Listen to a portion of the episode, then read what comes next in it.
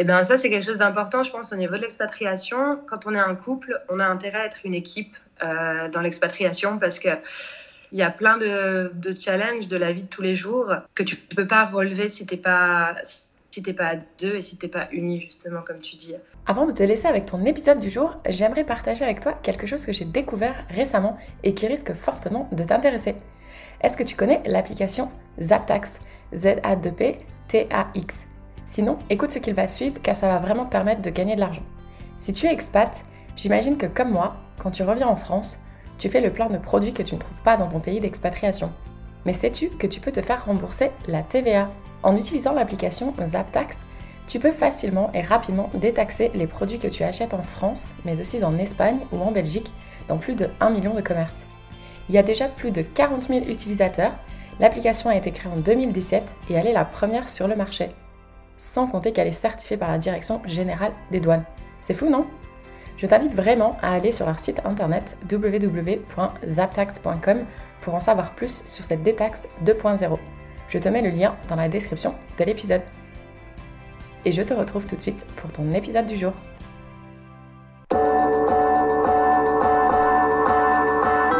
Bonjour à tous et bienvenue sur Fille Expat, le premier podcast francophone qui donne la parole aux femmes expatriées aux quatre coins du monde. Je suis Kelly Barichello et à travers chaque épisode, je te partage la conversation que j'ai eue avec une femme inspirante qui a osé sauter le pas de l'expatriation. On va te faire découvrir une nouvelle destination, un mardi sur deux, en échangeant en toute transparence sur le ressenti de chacune avant le départ, mais aussi une fois sur place. On va également tenter de comprendre les différents challenges que chaque pays peut avoir et te donner des réponses aux questions que tu te poses peut-être si toi aussi tu souhaites t'expatrier. Chaque discussion se veut authentique et on l'espère va rassurer les familles qui, eux, sont restées dans leur pays d'origine. Surtout que dans cette saison 5, croyez-moi, c'est dans des pays vraiment atypiques que j'ai décidé de t'emmener. Si vous souhaitez rejoindre les coulisses de Fille Expat, je vous invite à vous abonner au compte Instagram le lien se trouve directement dans la description de chaque épisode. Allez, embarquement immédiat, très bonne écoute Bonjour tout le monde, et même si ma voix risque de ne pas être très coopératrice pour cet épisode, je suis ravie de vous retrouver pour un nouveau témoignage de Fille Expat. Je vais prendre deux petites secondes pour remercier une fidèle auditrice, ou auditeur d'ailleurs, car difficile pour moi de savoir qui se cache derrière Epalkin, et qui m'a laissé ce commentaire sur Apple Podcast. Hello Kelly, interview, retour d'expérience super intéressant et avec un good mood qui se ressent tout au long, très agréable. Donc merci à toi pour ce commentaire et même si ce rhume ne veut pas me lâcher, je te promets d'essayer de garder mon good mood pour toute la conversation qui va suivre. Bonjour à toi, cher invité. Je vais maintenant te laisser la parole. Merci à toi de m'avoir contacté, d'avoir bien voulu témoigner aujourd'hui.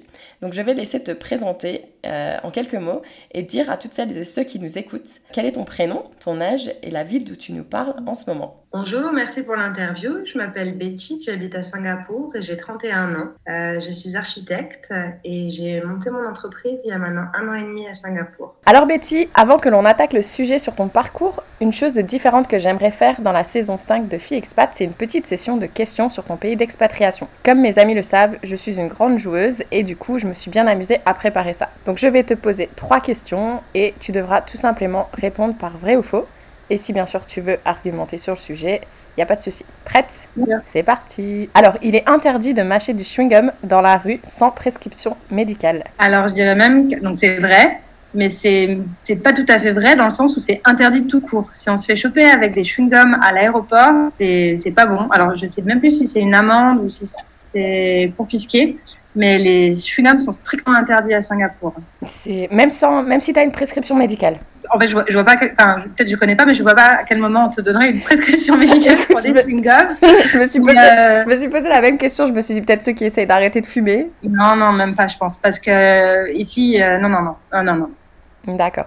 Et du coup, pour donner un petit peu plus de détails, donc ça a été implémenté par le Premier ministre, alors Lin Kuo-yu, en 1992, et il a dit If you cannot think because you cannot chew, try a banana. Parce qu'en fait, il met. pas. Voilà, donc un peu comme dans tous les pays, de toute façon, euh, il y a toujours euh, des abrutis partout et il mettait du chewing-gum partout, par terre, euh, sur les portes de métro, etc. Et du coup, il a décidé d'interdire. Et au début, j'ai trouvé ça bizarre, mais une fois que j'ai lu le pourquoi du comment, je me suis dit que c'était pas plus mal. Non, mais c'est extrêmement propre, Singapour. C'est même une des choses que les gens remarquent dès qu'ils arrivent dans la ville, c'est tu peux manger par terre. Il y a zéro euh, euh, papier qui traîne, zéro chewing-gum collé et surtout zéro graffiti. Je ne sais pas si tu as une anecdote sur les graffitis, mais je pense que c'est quelque chose sur lequel on peut revenir aussi. Non, mais j'ai vu que c'était interdit aussi, ouais. Bah, alors ça, c'est plus qu'interdit pour le coup. C'est euh, punition corporelle en cas de graffiti. Ça veut dire quoi, punition corporelle?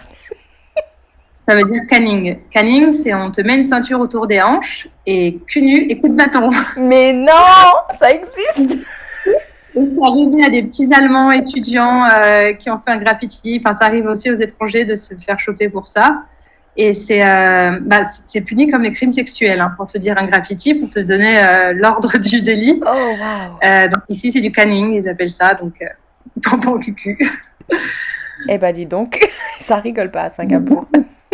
Deuxième question, les Singapouriens sont les marcheurs les plus rapides au monde. Eh ben, je dirais faux parce que parce que c'est quand même pas un peu bien stressé, hein Et eh ben apparemment c'est vrai. Et ils ont une vitesse de 6,15 km par heure. Alors je sais pas, je me dis peut-être quand ils vont au travail, ils sont tellement en speed que du coup ils marchent super vite. Et euh, du coup je me suis amusée à me comparer moi. J'ai été marcher lundi et j'étais à 11 km par heure. Alors ça veut dire qu'ils marchent deux fois plus vite que moi. Donc en fait ils courent quoi. Attends, tu, tu as dit 6 km par heure, c'est ça? Oui. Ok, bah, je suis très surprise de cette anecdote. Je, vais faire mes recherches parce que, bah oui, comme j'ai dit, c'est pas un peuple de stressé. Hein, donc, euh, C'est ça. Et troisième question. Une personne sur 12 à Singapour a des biens de plus de 1 million de dollars. Exact. Alors en fait, c'est faux. Donc j'ai transformé la phrase euh, parce qu'en fait, c'est une personne sur 6. Ouais. Donc, euh, alors à Zurich, c'était une sur 20 quand j'habite à Zurich. Et ici, je sais que c'est plus. Et euh, oui, alors il y a de la pauvreté à Singapour, mais c'est quand même plutôt de la richesse qu'on remarque euh, et qu'on voit autour de nous. Voilà, et eh ben écoute, merci d'avoir euh, joué le jeu des questions euh, vraies ou faux. Et comme tu l'as dit en introduction, tu es toute jeune et tu as déjà vécu plusieurs expatriations, donc on va faire un petit retour en arrière. Et j'aimerais en venir déjà d'où est-ce que tu viens en France, quel parcours scolaire as-tu effectué? Et quelles ont été tes premières expatriations? Alors, je viens de Savoie, euh, je dirais en, expérience scolaire, c'était plutôt chaotique. bah, comme toi, ce que si j'ai bien compris, j'étais d'avenir au niveau des études et j'ai pourtant réussi à faire des études d'architecture à Paris. J'ai eu la chance d'avoir une école où on avait un système de 4 mois de cours, 2 mois de stage. Donc c'était hyper formateur. Et ces 2 mois de stage, j'ai déjà décidé de tous les faire à l'étranger.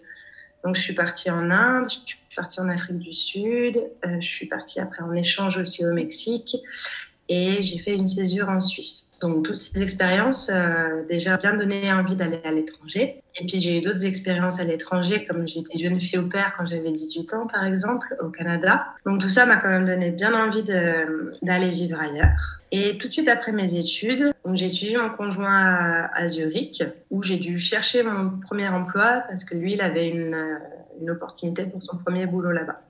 Donc euh, je suis partie sans boulot à Zurich. Et ensuite, euh, au bout de cinq années, on a bougé à Singapour. Et encore une fois, c'était pour son boulot à lui. Dans et demi qu'on est là, on va bouger dans un autre pays et je ne sais pas lequel. Ce que je trouve super intéressant dans ton, dans ton témoignage, c'est déjà que tu as effectué euh, une école qui t'a permis justement d'aller tester différents pays parce que entre euh, le Mexique, l'Inde, après bon, tu as fait aussi le Canada en tant que fille au père, ça t'a vraiment permis de toucher à différentes cultures, j'ai envie de dire. Mais dans le cadre de tes études, je pense qu'il y avait un, minimum de soutien et je pense que tu n'étais pas seule non plus. Alors oui, donc ça c'est euh, donc les stages. Bon, alors certains on les trouve euh, soi-même, d'autres euh, sont proposés dans un cadre d'agence d'architecture. Donc c'était encadré quoi. C'était encadré. J'y allais pour travailler. Après c'est toujours pareil. Sur deux mois, on arrive toujours à trouver deux trois semaines où on peut voyager en réalité, plus que week-end. Donc, euh, c'était vraiment aussi l'idée de, manier, euh, de, de, marier euh, nouvelle culture, expérience professionnelle et plaisir. Et donc, du coup, toi, quand ton mari t'a annoncé que vous alliez vous expatrier à Singapour, tu te souviens quelle a été ta réaction? C'est pas qu'il m'a annoncé parce qu'en fait, on voulait bouger de Zurich. Zurich, c'est une ville merveilleuse, mais quand on y arrive et qu'on a 25 ans, c'est un peu une cage dorée. Bien compte qu'on avait une vie de retraité en fait à 25 ans et euh, on avait une qualité de vie qui était incroyable. Mais euh, en fait, c'est à 25 ans, tu te bouscules pas pour aller voir ailleurs, et ben tu vis toute ta vie comme ça. Donc c'était aussi par choix. On a voulu créer l'opportunité pour lui professionnel de pouvoir aller euh, ailleurs. Je faisais un poste à New York et on n'était pas mariés. Comme beaucoup de gens en France, ben, on n'était pas très mariage. Et donc, il avait refusé parce qu'il nous avait demandé de nous marier, pouvoir euh, que je puisse le suivre en fait à New York. Et euh, Singapour, en fait, on n'avait pas besoin d'être mariés, on était quand même euh, reconnus comme conjoints. Et sauf que la pandémie là est arrivée et on a dû se marier en urgence pour pas que je perde mon visa parce que Singapour a changé les règles du jour au lendemain. Donc voilà. Eh ben écoute, j'ai envie de dire que la vie fait qu'il fallait que vous vous mariez. Donc toutes mes félicitations, même si ça a été un peu forcé. J'ai bien aimé que tu dises que euh, vous avez créé l'opportunité justement. Donc c'est vous qui avez cherché euh, un poste à Singapour. Comment on fait pour justement trouver un poste à Singapour? Alors, non, je me suis peut-être mal exprimée. C'est dans la même compagnie, mon conjoint est resté, et on lui a proposé un poste à Singapour. Ok. Est-ce qu'ils travaillent pour une grosse entreprise en France et ils ont une filiale euh, à Singapour? Voilà, c'est bah, une grosse entreprise euh, du coup en Suisse où ils avaient une, une, branche à Singapour. Et donc, ce qui est important, c'est que à chaque fois qu'on fait ses choix, donc moi, je dois quitter mon boulot et je pars sans rien. Parce qu'en archi, c'est pas des postes qu'on peut chercher comme dans des grandes entreprises. Et en étant sur place, en rencontrant des gens et en, et en cherchant vraiment sur place que tu peux trouver un boulot. Donc c'est à chaque fois sur place que je peux trouver un boulot. Avant qu'on en arrive à comment tu, trouvais, tu as trouvé du travail, parce qu'au final tu as monté ton entreprise, est-ce qu'on pourrait faire un petit tour en arrière? Est-ce que tu t'es préparé pour justement ce départ euh, à Singapour une fois que ça a été finalisé, que vous saviez qu'il avait obtenu un poste à Singapour Comment on se prépare justement pour partir euh, dans ce pays? Alors nous on a fait ça un peu à l'envers. Normalement euh, on a dit oui tout de suite. on a dit oui tout de suite quand on est à l'opportunité. Puis après, on allait visiter Singapour. Donc on avait, euh, on était un petit peu stressé en disant oh là là, si on déteste, ben, on a signé quand même pour quelques années. Donc en principe, on fait le contraire. on va pour euh, envoyé par la boîte. Et euh, mais on a été hyper contents de ce qu'on a trouvé. Et puis en fait, assez incroyable, on connaissait ou des amis d'amis. Donc là, tu, tu te refais un réseau très rapidement parce que tu as déjà des contacts sur place en fait. Et c'est quelque chose qu'on remarque dans beaucoup de pays où les gens passent autour de nous. Il y a toujours un contact de Ah, j'ai un copain à Hong Kong, si tu veux, je te donne mon. à Los Angeles, euh, tu pourras aller dîner avec lui. Et du coup, en tant que Français, en fait, il y a une très grande solidarité à l'étranger qui n'existe pas du tout en France.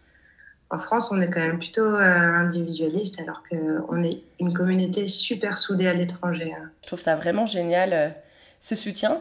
Du coup, pour en revenir juste rapidement, ton arrivée sur place, du coup, vous aviez un contrat d'expat où, l'entreprise vous aidait financièrement au niveau du logement Comment ça se passe? Alors oui, du coup, mon conjoint a un contrat d'expat super important dans un pays comme Singapour parce que c'est là où les, les prix tapent un peu. et surtout au niveau des assurances. Et, euh, et, les assurances, c'est aussi ce qui compte le plus quand on est hors de France. C'est un vrai sujet, euh, alors que c'est un non-sujet en France, la santé notamment. Et donc on est couvert au niveau de l'assurance et puis ils sont censés nous ramener une fois par an. Donc euh, en période de pandémie, on n'a pas pu rentrer pendant deux ans parce que Singapour était complètement fermé. On a pu rentrer cet été pour la première fois. Et donc euh, voilà. Et ce qui était super important, euh, c'est du coup en tant que conjoint, je sois reconnue entièrement et couverte entièrement aussi par les, par les de de mon mari. Du coup, ça s'est passé comment cette histoire de mariage? Alors, bah, pour la faire courte, euh, quand je suis arrivée à Singapour, j'ai trouvé un boulot assez vite, en quelques mois. On part du réseautage beaucoup. Euh, à l'étranger, ça se fait plus comme ça. En France, euh, c'est vraiment sur ses capacités, alors qu'ici, j'ai l'impression que c'est du réseautage. Et j'ai bossé pendant, je dis pas de bêtises, en agence d'architecture ici. Et puis, bim, pandémie est arrivée. Et à Singapour, ça a été un lockdown assez violent avec on s'y attendait pas vraiment, je dirais, parce que c'était un peu sous contrôle. Et il y a eu l'arrêt des chantiers. Arrêt des chantiers, euh, pour moi, archi, ça voulait dire euh, arrêt du boulot. Et puis j'étais première arrivée, dernière partie. Et Singapour, c'est un pays qui est très protectionniste avec sa population. Donc en fait, tous les étrangers ont été licenciés euh, autour de, de moi avant de mai. Donc en archi, c'était plus possible de travailler en tant qu'étranger avec nos visas. Il n'y avait plus que des locaux. Waouh Donc là, je me suis dit, ok, donc là, je suis bloquée. Euh, la situation s'améliore pas spécialement en Asie par rapport à, l'Europe. donc, bah, j'ai pas le choix. Il faut que je boite. J'avais plein d'idées de projets. Euh, donc, ce qui s'est passé, c'est que le mi-juin, j'ai boulot, et à vie. En deux semaines, on a eu un rendez-vous à l'ambassade pour se marier. Donc, on s'est marié tout seul devant euh, notre famille euh, en visio par monsieur l'ambassadeur. Deux semaines après le mariage, j'ai pu avoir mon visa où j'ai pu ouvrir ma boîte tout de suite après. Donc, en un mois, ça a été super rapide et plutôt une, bonne dynamique. C'est-à-dire que ça aurait pu être quelque chose de très négatif, une perte d'emploi. Et en fait, ça a été super positif parce que bah, du coup, il y a eu un mariage, ça reste quand même quelque chose de gay. Et euh, l'ouverture de la boîte euh, en, un mois de temps. Quoi. Donc ça a été vraiment le jour où on m'a annoncé le licenciement. Bon, je, le voyais venir hein, parce que je voyais bien qu'autour de moi, euh, il y avait plus de boulot. Et puis, euh, et puis ici, c'est pas, pas comme en France hein, au niveau de, de l'emploi. C'est vraiment, tu arrives, tu pars. C'est pas... Enfin, c'est très rapide. Donc voilà, donc mariage, blanche, mais on était tout seul devant nos proches. Et puis, bon, bah, on se dit tant mieux parce que quand on a, vu tous nos amis qui ont eu l'âge annulé en France, euh, avec les coûts que ça engendre et surtout la frustration et la tristesse de ne pas pouvoir le faire en grand, on se dit qu'au moins on peut à vivre, à vivre ça. C'est clair, enfin, j'adore ton, histoire, ton happy story, parce que euh, déjà de un, enfin, je trouve que ça a été génial que malgré la pandémie, vous avez quand même réussi à faire un mariage express. Et euh, ce que j'adore aussi, c'est que dans ces moments qui peuvent être super stressants pour un couple, euh, plutôt que de vous chamailler, vous, vous êtes unis en fait. Et je trouve ça vraiment génial. Et eh bien ça, c'est quelque chose d'important, je pense, au niveau de l'expatriation. Quand on est un couple, on a intérêt à être une équipe dans l'expatriation parce que il y a plein de, de, challenges de la vie de tous les jours que tu ne peux pas relever si tu n'es pas, si pas à deux et si tu n'es pas unis, justement, comme tu dis. Donc, tu as besoin d'un soutien en permanence de ton conjoint de toi parce que, alors je dirais pas que c'est des coups durs, mais c'est juste des expériences de l'expatriation où la solidarité dans le couple, elle aide énormément. Et, euh, oui, notre chance, c'est qu'on a été, euh, a été hyper c'est-à-dire qu'au lieu de se dire, oups, euh, il y a un problème, c'était tout de suite, ben, on se marie, on ouvre, on, ouvre ma boîte. Quoi. Le grand avantage de Singapour, c'est que c'est très rapide pour ouvrir une boîte. Donc en quelques semaines, avec quelques clics, c'était fait. Il y a très peu d'administratifs, tout ça. Enfin, c'est alors, il y a un petit peu d'administratif, mais c'est que c'est très rapide et très très simple. D'accord. Oui, parce que toi, du coup, tu avais déjà un visa. Parce que, par exemple, aux États-Unis, le visa investisseur, il faut avoir au moins un demi-million de dollars euh, pour pouvoir créer sa boîte. C'est pas le cas à Singapour? Alors, euh, Singapour change ses lois du jour au lendemain. Alors, lorsque j'ai monté ma boîte, le fait d'être mariée, c'est pour ça qu'on s'est mariés, j'ai eu le droit de monter ma boîte parce que j'étais sous ce qu'on appelle un dependent pass. Aujourd'hui, c'est plus le cas. Aujourd'hui, il faut emmener une somme minimum. Mon, visa ne permet plus euh, de monter sa boîte. Et là, j'ai été très chanceuse. Singapour m'autorise encore à avoir ma boîte pendant trois ans. Euh, à partir d'aujourd'hui, j'ai encore trois ans. Donc, en fait, euh, la pandémie a tiré à un peu les côtés obscurs de, ces pays qui marchent bien, mais qui sont qui sont, on va dire que les, les, étrangers sont les bienvenus quand tout va bien. Donc aujourd'hui, c'est beaucoup plus difficile de monter une boîte, surtout une petite structure comme la mienne. En gros, Singapour cherche des talents. Et, euh, et, ma boîte est super intéressante, j'expliquerai ce que je fais, mhm. euh, mais je ne fais pas partie des, des gens qui intéressent Singapour. Qu'est-ce que recherche que, Singapour Que je génère pas, voilà, je, génère pas un million euh, minimum à l'année, donc je suis pas, je suis pas le genre de boîte que Singapour cherche à recruter. Évidemment, il faut toujours voir plus grand. Ouais. Bah, écoute, avant que je te pose des questions un petit peu plus enfin sur la vie à Singapour, etc. Tu peux peut-être nous expliquer ce que tu fais, moi ça m'intéresse. Alors du coup, bon, comme j'ai expliqué, j'ai une formation d'architecte. Euh, j'ai toujours travaillé en agence ici. Ce qu'il faut savoir, c'est que le travail en agence, c'est quand même assez stressant et il y a beaucoup de division du travail. Euh, c'est-à-dire qu'on va travailler sur un bâtiment, mais on va être des équipes euh, dans le monde entier parfois et on va avoir des toutes petites tâches à effectuer en tant qu'architecte. Donc c'est quand même assez frustrant. Donc moi j'étais un peu contente de quitter ce monde de l'agence euh, pour faire mes propres projets. Et en fait, euh, ce qui s'est passé, c'est que moi j'adore les enfants et j'adore enseigner. Et donc j'ai ouvert mon propre euh, workshop en fait, où j'enseigne pendant une semaine à des enfants l'architecture. Et je suis quelqu'un de très manuel aussi, donc qui était 100% sur ordinateur. Et là, d'être avec des enfants, euh, je construis des maquettes avec eux toute la journée, pendant une semaine, donc pendant 16 heures. Et du coup, je suis retournée à, vraiment cette, cette, phase manuelle que j'adorais dans mon boulot. Donc voilà, donc j'ai créé un workshop d'architecture où j'initie les enfants à l'architecture. Ça, c'est mon boulot principal. Et ensuite, euh, pendant les périodes de Noël, par exemple, en ce moment, euh, je fabrique des objets en bois.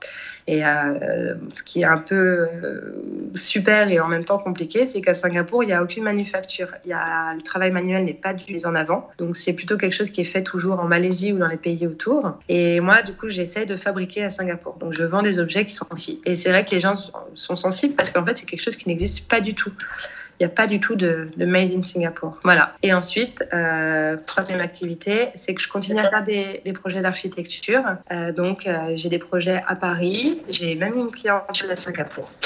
Euh, après, ce qu'il faut savoir, c'est que pour le métier d'architecte, c'est un métier protégé. Donc moi, je suis inscrit à l'ordre français, mais je ne suis pas inscrit à l'ordre singapourien. Ça veut dire que j'ai pas le droit de signer des plans en mon nom propre à Singapour. Euh, mais j'ai le droit de faire des petits projets où on n'a pas besoin de signature. Voilà, ça c'est euh, c'est ce que je fais aujourd'hui. Ça se passe vraiment bien. C'est génial. Bon, je te cache pas que moi, j'ai l'impression que je te vois jouer à des Legos. Je trouve ça génial. Ouais. du coup, est-ce que tu Enfin, tu apprends ça à des euh, enfants de Singapour, des expatriés. Euh, quelle langue tu communiques avec eux? Alors, euh, c'est ça qui est super frustrant, c'est que la majorité des petits que j'ai, c'est des expatriés. Donc, c'est des enfants qui sont super euh, ouverts de l'architecture. Ils ont déjà habité dans pas mal de pays, donc ils ont vraiment une maturité, en fait, où ils arrivent à comparer un pays à un autre au niveau des bâtiments. Donc, ça, c'est super. Et, et là, j'arrive pas du tout à avoir un public singapourien parce que euh, c'est un pays qui est hyper élitiste, euh, un peu comme la Chine. En gros, les enfants ici, les petits enfants singapouriens, ils vont faire des cours de code, ils vont faire des cours de piano, ils vont faire des cours de maths, ils vont faire des cours d'échecs, des, des, jeux d'échecs par exemple, mais ils vont pas du tout faire des activités créatives ou alors créatives élitistes comme euh, le piano par exemple. Et donc, euh, pour rien, quand euh, je rencontre des parents et que je leur raconte mon workshop, ben, ils m'expliquent qu'en groupe, ça sert à rien.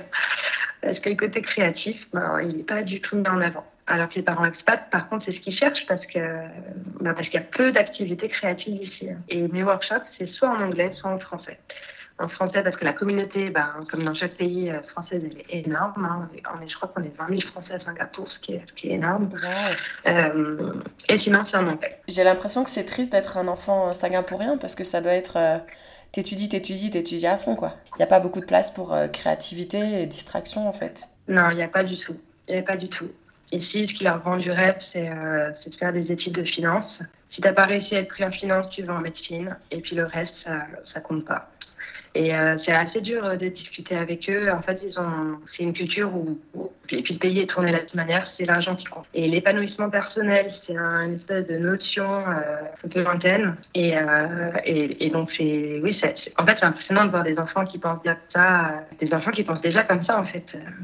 C'est clair. Ils sont tout petits, il n'y en a aucun qui veut être jardinier ou qui veut être maîtresse, ou qui veut être. Ils veulent travailler en finance. Ils, c'est ce qu'ils veulent. Mais ils ne savent pas pourquoi, hein. c'est ce qu'ils veulent. Ça fait un peu peur. Ça s'explique aussi par le, le pays. C'est un pays, Singapour, où il n'y a pas d'aide.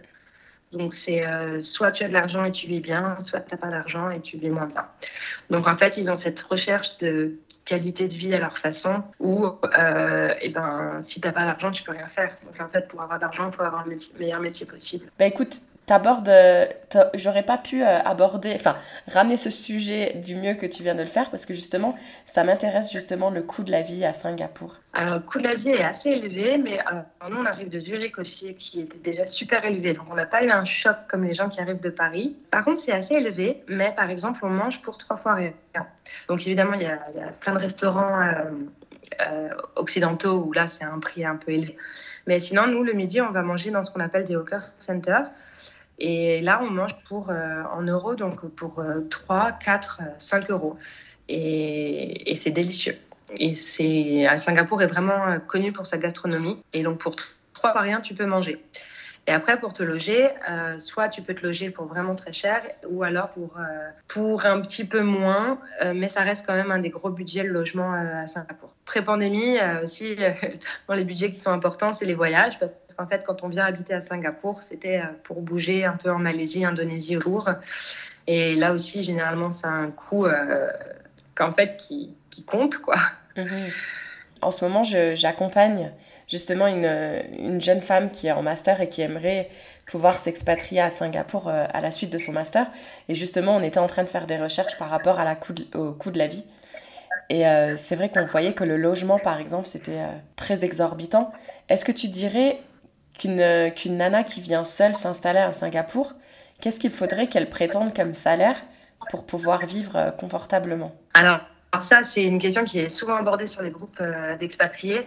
En fait, il y a des gens qui disent qu'avec, euh, bah, avec, euh, alors en euros du coup, avec 10 000 euros, ils sont complètement sous l'eau, ils n'arrivent rien à payer, c'est pas assez. Et puis un qui explique qu'avec 3 000, 4 000, ils y arrivent très bien. ce qui est super important quand on s'expatrie, il faut lui dire, c'est qu'en fait, ben, ton aide, c'est ton aide ici. Donc il faut que tu calcules bien ton assurance, il faut que tu calcules bien pour ta retraite, il faut que tu calcules en cas de coup dur. Et donc ça, c'est des, des goûts que les gens oublient souvent. Et après, pour une femme qui arrive seule, euh, moi j'en connais euh, qui ont fait ça à Singapour, souvent elles sont en coloc. Donc, euh, tu as un logement qui est bien, avec trois chambres. C'est toujours, il y a toujours des salles de bain privées qui sont reliées à chaque chambre. Et, et, du coup, elles sont souvent en coloc, les filles, quand elles arrivent ici. Et est-ce que tu saurais estimer le coût d'une chambre? Euh, Oui, c'est à, donc c'est à peu près 1000, entre 1000 et 1500 dollars. Euh, si je dis pas de bêtises en euros, parce que du coup, je convertis en francs souvent, euh, ça fait 750, 800 euros, mais entre, ouais, entre 800 et 1000 euros à peu près. Et est-ce que tu dirais que c'est nécessaire d'avoir une voiture à Singapour? Est-ce que vous avez une voiture? Alors non, alors la voiture typiquement c'est pas du tout nécessaire. Moi j'ai même pas le permis de conduire. Ici, c'est tout en, transport en commun qui sont vraiment très bien faits, ou alors en taxi qui coûte trois fois rien. On a ce qu'on appelle Grab ici. Donc avec ton téléphone, tu commandes, euh, il y en a partout, et en trois minutes, as un, chauffeur qui vient te, chercher. Et alors un mode de transport qui est moins utilisé, mais qui a été bien développé pendant la pandémie et que nous, on a gardé de Zurich, on a emmené nos petits vélos dans notre conteneur. Et, euh, et le vélo, c'est top. Par contre, euh, c'est top, mais il euh, faut avoir une douche à notre point d'arrivée. quoi. Parce que bon, bah, Singapour, le... ce qui est important de savoir, c'est que c'est un pays tropical où il fait vraiment très chaud. Mais en tant que Français, on dit toujours que la transpiration est socialement acceptée ici. Donc c'est pas grave euh, si on est tout dégouli. ouais, ça doit être quand même bien sympa sa petite douche. Enfin, au moins que son collègue prenne sa petite douche. Ouais. Ah bah c'est obligatoire. Il fait vraiment très chaud vraiment, vraiment très chaud. Et qu'est-ce que tu dirais que tu adores, toi, à Singapour, et à l'inverse, que tu détestes? Ce qui est important, c'est que là, on est en temps de Covid encore, donc il y avait un Singapour euh, pré-Covid et un Singapour euh, post-Covid. Euh, moi, ce que j'adore, c'est la facilité de vie qu'on a. On a une qualité de vie qui est incroyable. qui, en fait, la vie est douce. La vie est très douce. comme il fait toujours chaud, c'est comme un été permanent. Et en fait, la plupart des étrangers, on a des grandes piscines dans nos, dans nos immeubles. Donc ça, c'est incroyable de se dire qu'entre midi et deux, ben, on va faire un petit plouf avec les copains euh, qui habitent euh, à côté de chez nous euh, dans nos journées de boulot. quoi. Mhm. Donc ça, c'est vraiment ce qui est super. Et puis ce qui est moins super, par contre, c'est là en ce moment la xénophobie ambiante à Singapour qui est quand même vraiment très dure à, vivre. Alors elle est, elle est présente dans tous les pays. Hein. Quand, un pays enfin, quand on est en temps de crise, l'étranger n'est jamais le bienvenu.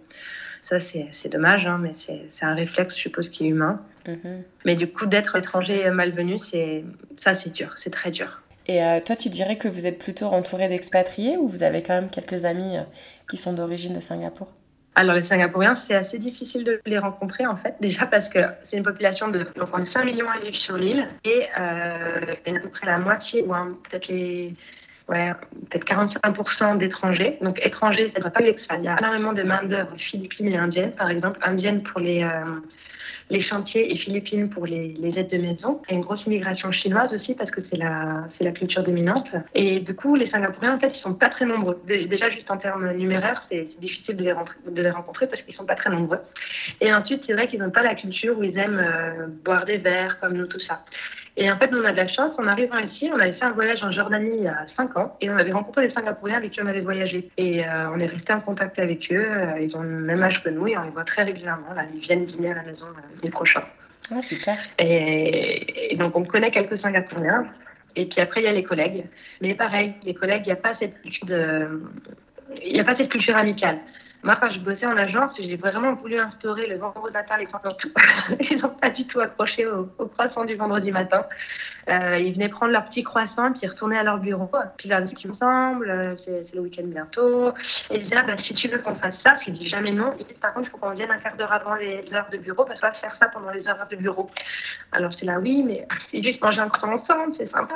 Et en fait, il n'y a pas cette culture de, de la convivialité. Donc c'est plus difficile, quoi. Bon, J'ai pas envie de me mettre à chanter la chanson de Rihanna, mais en gros, c'est euh, work, work, work, work, work. Ils font que travailler, quoi. Oui, bah il y, a une culture du travail. Alors, il y a une culture du travail, mais pas de l'efficacité, hélas mais il y a une culture du travail. Et quand tu sors dans les rues de Singapour le soir ou le week-end, est-ce que quand même ils sortent, ils, ils font la fête? Est-ce qu'il y a des, je sais pas moi, du, du théâtre, euh, des spectacles, des choses comme ça? Alors, déjà, encore une fois, il y a donc il y a le Singapour avant pandémie et après pandémie. Et là, on est encore en lockdown, nous, depuis deux ans. Donc, c'est-à-dire que hier soir, je suis sortie à 22h30 précise, parce qu'ici, la minute compte, on nous enlève nos verres d'alcool et euh, le bar ferme. Euh, les bars sont en réalité fermés. Ce que j'appelle bar, c'est des endroits où ils servent de la nourriture, qui ont le droit d'être ouverts. Et tout le monde de la nuit est fermé depuis deux ans. Et pas du tout de sujet de réouvrir. Par exemple, tout ce qui est club, tout ça, ça va pas rouvrir. Et ensuite, la vie culturelle ici, euh, ben, elle, a été vraiment anéantie par la, la pandémie. Euh, j'ai pas vu de spectacle, alors que j'adore le théâtre, j'adore la musique, j'adore euh, la danse. Et j'ai pas vu de spectacle depuis deux ans. Il y a quelques petits trucs qui se font, mais c'est c'est super. Euh, c'est vraiment. Et je suis allée voir par exemple un concert de classique l'année dernière. C'est un peu le seul truc qui se passe. Et on est dans une salle immense. Je pense que c'était une cinquantaine. Espacée d'à peu près 5-6 mètres euh, les uns des autres avec, euh, enfin, j'avais l'impression que j'étais en train de rentrer dans un laboratoire, un, laboratoire avec des virus, quoi, tellement que ils, sont, ils ont les masques, ils ont les gants pour nous faire asseoir. À un moment, j'avais un peu baissé mon masque je me suis fait rabrouer en plein concert. Enfin, c'est voilà, donc ça c'est Singapour en ce moment. Donc euh, ça c'est chose on pense s'expatrier à Singapour, qui est très important. C'est en fait euh, le Premier ministre l'a dit ici, il y a avant pandémie et un après pandémie. Et Singapour est pas prêt de retourner à l'avant pandémie ou ne le souhaite pas. Je ne sais pas ça. Ça doit être un petit peu pesant, non? Oui. Alors, euh, nous, on essaie de se rassurer en disant que l'herbe n'est pas plus verte ailleurs. Mais en tout cas, on est vraiment. ben, il y a des épisodes de Black Mirror, un petit peu euh, cette espèce de dystopie euh, divergente. Ben, Singapour euh, a dû pas mal regarder Black Mirror et s'en inspirer et trouver qu'ils avaient des bonnes idées. et du coup, pour ton mari qui lui travaille dans une entreprise qui est à la base de Zurich, du coup, est-ce qu'au niveau des horaires de travail, c'est pareil qu'à Zurich ou est-ce qu'ils ont dû s'adapter au rythme de Singapour? Alors déjà, ce qu'il faut savoir, c'est que depuis donc maintenant presque deux ans, hein, c'est travail de la maison. Euh, les entreprises, on, personne retourne au boulot. Donc, c'est work from home. Donc, mon mari, ça fait deux ans qu'on est ensemble à la maison. Et c'est super sympa du coup parce que, bah, encore une fois, on est une équipe et on aime bien ce petit temps ensemble. Et donc, au niveau des horaires, ça, ça dépend vachement des entreprises. Mais euh, pour lui, en tout cas, comme il, est dans une boîte internationale, euh, les horaires sont assez cool, je dirais. Mm-hmm. Mais moi, quand j'ai en agence d'archi, par contre, c'est la culture chinoise du tu arrives tôt, tu pars tard, et surtout, tu pars pas avant le boss. et, euh, et c'est le contraire de la mentalité de Zurich, ça. À Zurich, c'est si ton travail est fait, tu peux partir quand tu veux, même au milieu de l'après-midi. Si tu restes tard, c'est que tu n'as pas été efficace dans ton travail.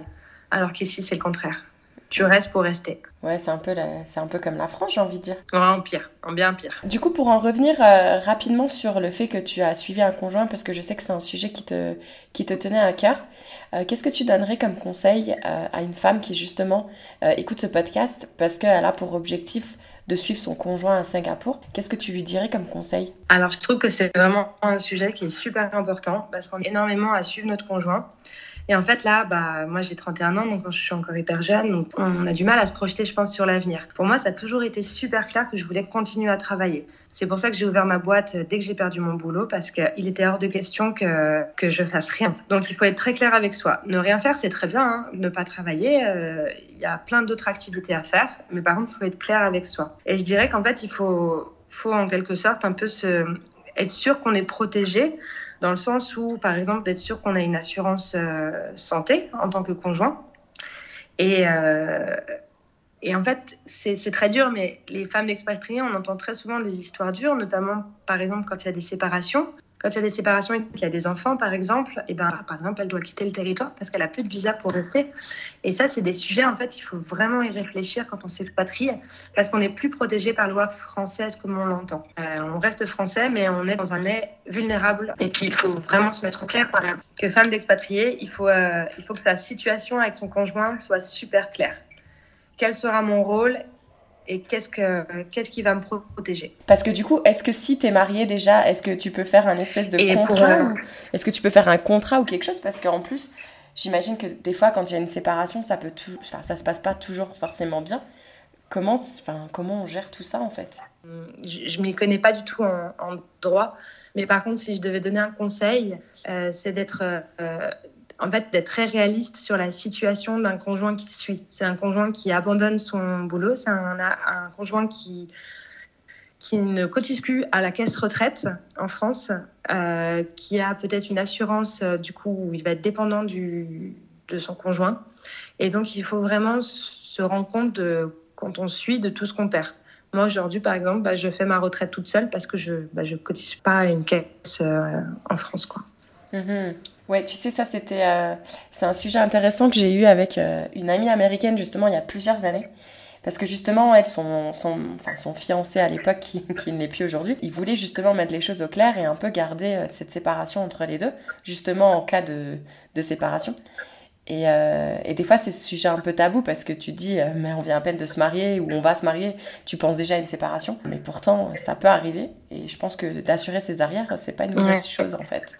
Exactement. Il faut bien penser. Et puis, je disais cette histoire d'assurance. Euh, bah, du coup, je crois que je te l'ai pas dit au début de l'émission, mais j'ai envie d'avoir un petit bébé. Et mhm. j'étais bien contente d'avoir une assurance qui me permettait de ne pas me soucier de chaque échographie que j'allais faire, de chaque test super important de l'étranger, surtout dans des pays comme bah, toi, les États-Unis où tu as été, ou nous, Singapour. Mhm. Euh, ben, je pense que si tu tombes malade, tu réfléchis si tu veux vivre ou pas. Quoi c'est clair.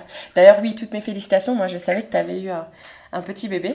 Mais euh, du coup, pour en revenir d'ailleurs là-dessus, comment ça s'est passé, toi, l'accouchement, etc. Et bah, du coup, euh, bah, l'accouchement, je pense que c'est partout pareil dans le monde en réalité. Euh, ma chance, ça a plutôt été qu'en temps de pandémie, les choses vont doucement ici, donc une grossesse très facile. Par contre, dans Singapour, avec le masque, tout ça, ça c'était plus difficile. Mhm. Mais du coup, pour vraiment accentuer sur, sur, ce côté expatriation. Euh, pour moi, ça n'a pas été un problème de ne pas avoir ma famille autour de moi pendant la grossesse. C'est un peu bizarre pour moi, je pense, de dire que quand je suis rentrée cet été, je suis avec un bébé alors qu'elle n'avait jamais vu enceinte. Mais en fait, euh, bah, avoir un enfant à l'étranger, il faut savoir ce qu'on gagne, savoir ce qu'on perd. Euh, moi, j'ai ma famille et mes proches euh, autour de moi jour pour jour. Mais euh, ça, c'est un choix personnel. Et je sais que j'ai beaucoup d'amis ici qui vont rentrer parce qu'ils ne se voient pas avoir leurs enfants qui grandissent loin de leur famille. Mais nous, on a fait le choix que notre enfant il grandira à l'étranger et on est plutôt content, euh, pour l'instant en tout cas, de, ce choix. Bah écoute, moi en t'écoutant, euh, vous me donnez l'impression d'être un couple très soudé et très fort ensemble. Et euh, je trouve ça super beau justement. et je pense que justement de montrer que vous êtes capable de gérer tout ça tout seul et tout en étant épanoui. Euh, je trouve ça vraiment très beau à entendre en tout cas. Merci. Mais oui, on a, on a plutôt de la chance en tant que couple. On est, un couple qui se connaît depuis le lycée aussi. C'est pour ça, je pense qu'on est un peu une équipe. On se connaît depuis vraiment longtemps. Donc, on, fonctionne comme une équipe. Euh, et oui, bah, comme je l'ai dit au début, l'expatriation, euh, quand c'est à deux, il eh ben, faut être sûr qu'on peut être soudé. Et, et sinon, ça, je pense que ça marche pas.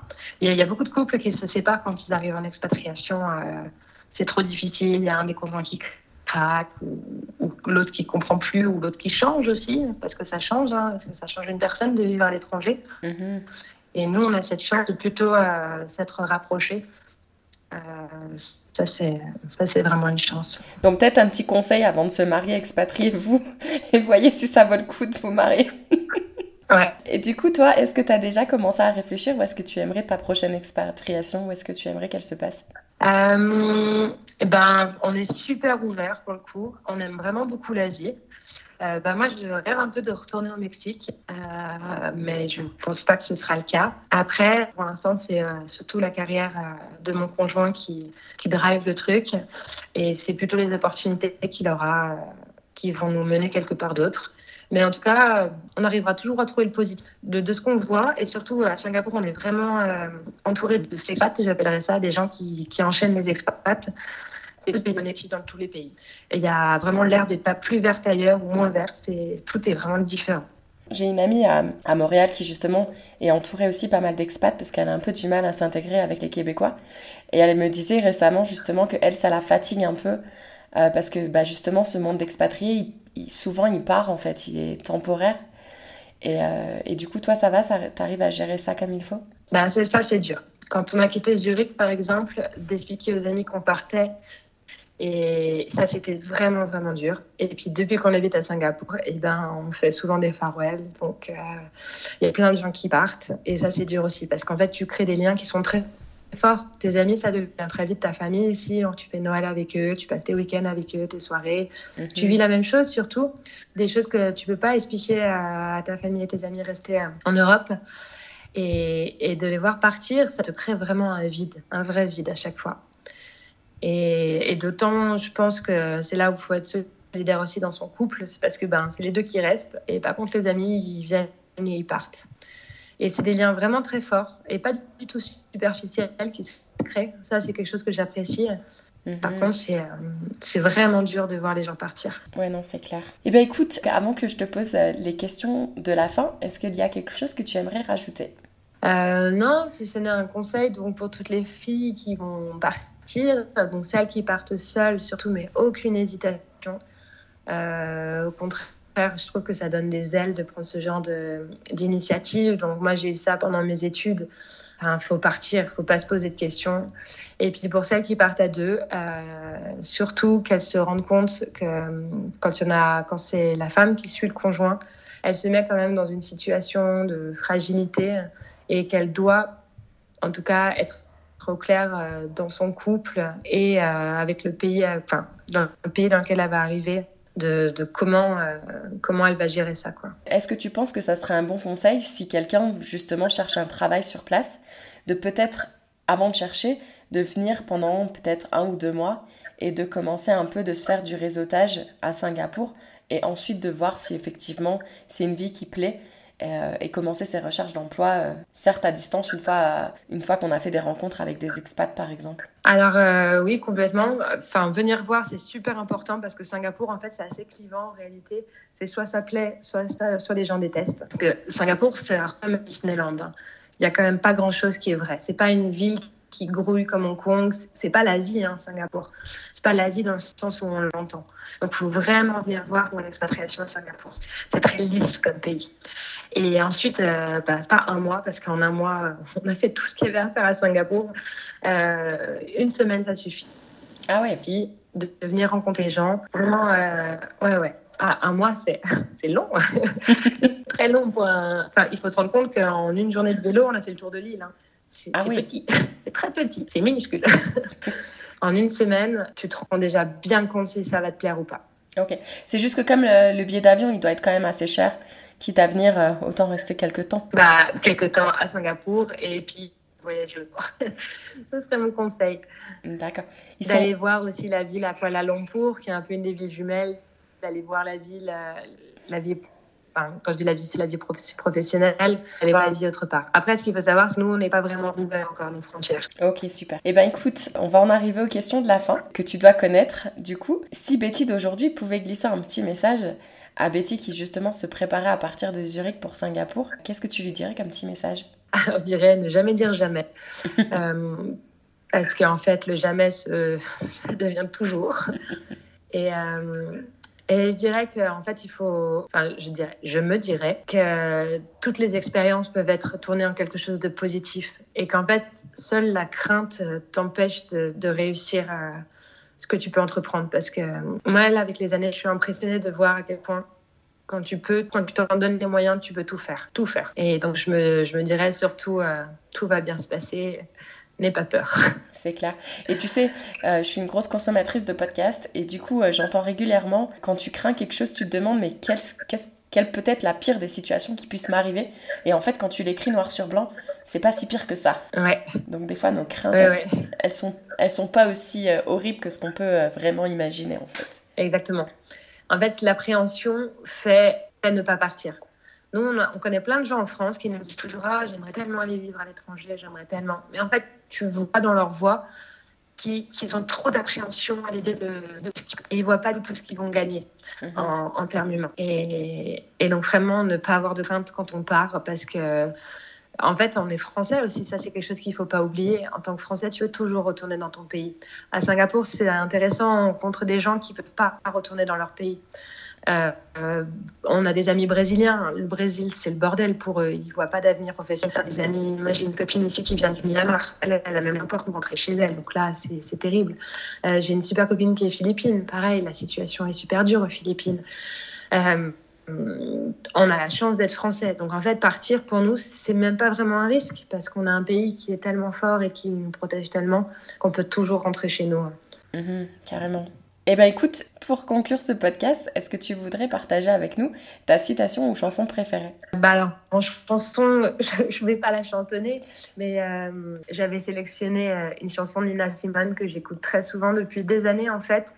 Et euh, donc c'est Freedom. Super. Et donc bah, je, pourrais te passer la, la bande son pour la passer. Et, et voilà, typiquement quand on enchaîne les pays, il y a des choses comme ça, euh, donc des musiques qui nous accompagnent. C'est une chanson que j'étais déjà quand j'étais au lycée.